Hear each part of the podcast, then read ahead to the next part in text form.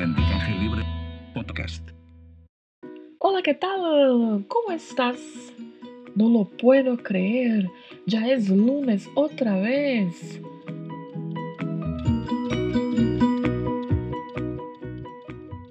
E lunes você já sabe que é segunda-feira. E toda segunda-feira temos uma nova frase em espanhol, com a qual aprendemos vocabulário, gramática e pronúncia. Toda segunda-feira, uma nova frase. E parece que vai demorar, né, por ser uma frase a cada segunda-feira. No entanto, não lo puedo creer, já é lunes outra vez. E já temos uma nova frase. Então, vamos analisá-la?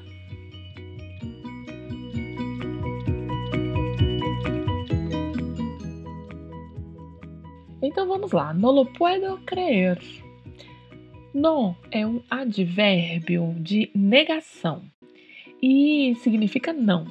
É pronunciado com o som um pouco anasalado, não. O lo é um artigo definido. Em espanhol, o lo é utilizado e é considerado como um artigo neutro.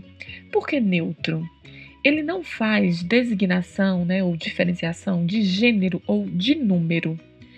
No geral, é utilizado com a ideia de substantivar ou de intensificar os adjetivos, advérbios e particípios. Pode ser utilizado ainda para fazer referência a situações passadas ou ainda a coisas que já são conhecidas pela pessoa que fala. Um exemplo que podemos citar do lo é se quiser falar o mais fácil em espanhol. Você diria lo más fácil. Se quiser falar o mais difícil, lo más difícil. Então, o lo é utilizado neste contexto e em vários outros. Nós não vamos falar de todos os contextos do uso do lo neste podcast, porque são muitos e a gente teria que gravar um podcast só sobre o lo. A pronúncia do lo é assim também um pouco fechada, não chega a ser anasalado, mas é um pouco fechado, lo. Então, no lo puedo. Puedo é a conjugação do verbo poder. Poder em espanhol tem o mesmo significado do poder em português. E o verbo aqui está conjugado na primeira pessoa do singular, yo puedo. Este verbo é um verbo de segunda conjugação, que são aqueles verbos terminados em er, ou seja, é. E é um verbo irregular, Dizemos que um verbo é irregular quando, nas suas conjugações, ele fica escrito de forma diferente do verbo no infinitivo. Então, tem mudança da escrita e tem mudança da pronúncia.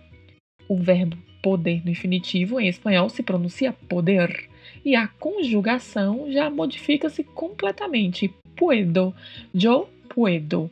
Por isso, ele é considerado um verbo irregular. E neste caso aqui, o puedo significa posso, né? Tá implícito aqui a conjugação na primeira pessoa, yo puedo, seria que yo no lo puedo, seria eu não posso, né? Então, o puedo aqui significa posso.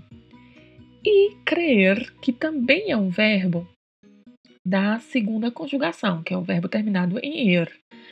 É, crer tem significado de crer, acreditar, ainda de achar, supor ou pensar algo em espanhol.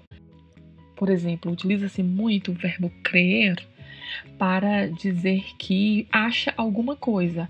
Quando dizemos em português, né? Ah, eu acho que ela está feliz. Em espanhol, o verbo correspondente para esse eu acho é o verbo crer. Eu creo. Eu creio que ela está feliz. Então, crer pode ser utilizado com estes significados. E a diferença aí dele é a pronúncia. Esse R ao final é um R bem marcado, né? Ele é meio vibrato mesmo, tá? Crer.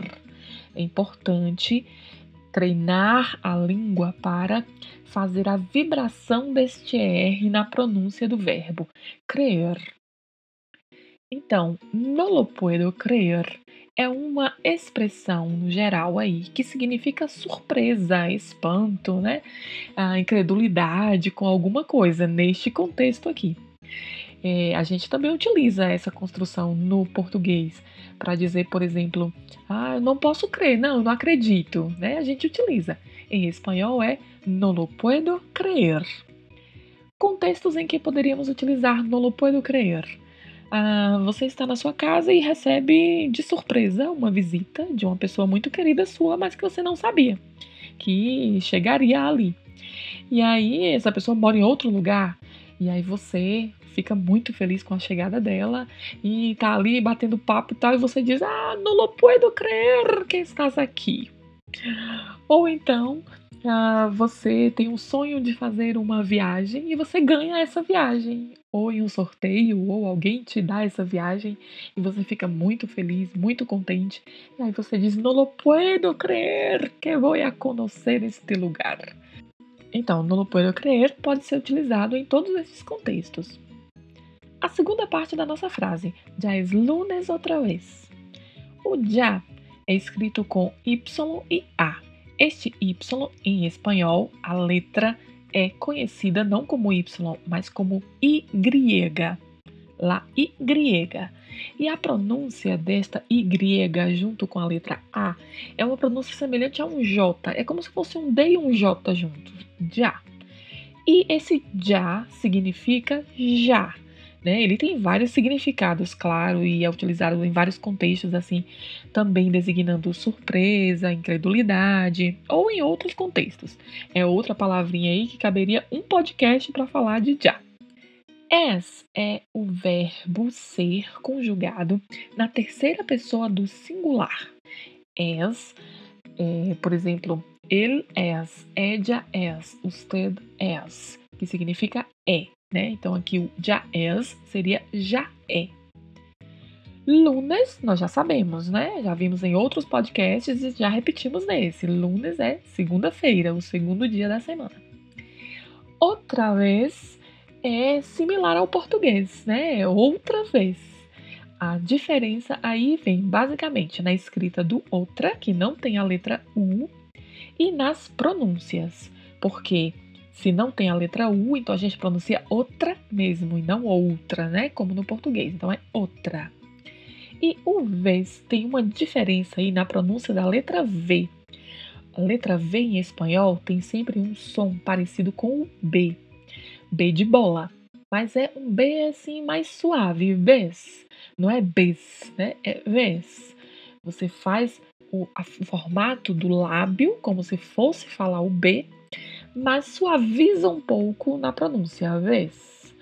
Então, já es lunes outra vez. Então, essa é a nossa frase de hoje. No lo puedo creer, não posso acreditar. Já é lunes outra vez, já é segunda-feira outra vez. Então fica esta frase aí para aprender esta semana. Repita bastante, pause o podcast, repita, ouça várias vezes, porque assim você vai desenvolvendo a sua habilidade também de falar o idioma, não apenas de compreender, mas aprender a frase tanto no seu sentido quanto na sua pronúncia. E também pode utilizá-la para fazer novas construções, já que tem várias palavras conhecidas nela. Inclusive, pode utilizá-la para aprender os outros dias da semana. Que tal substituir o lunes pelos demais dias da semana, para que assim você possa aprender os demais dias? Fica essa dica e essa tarefinha para você para esta semana.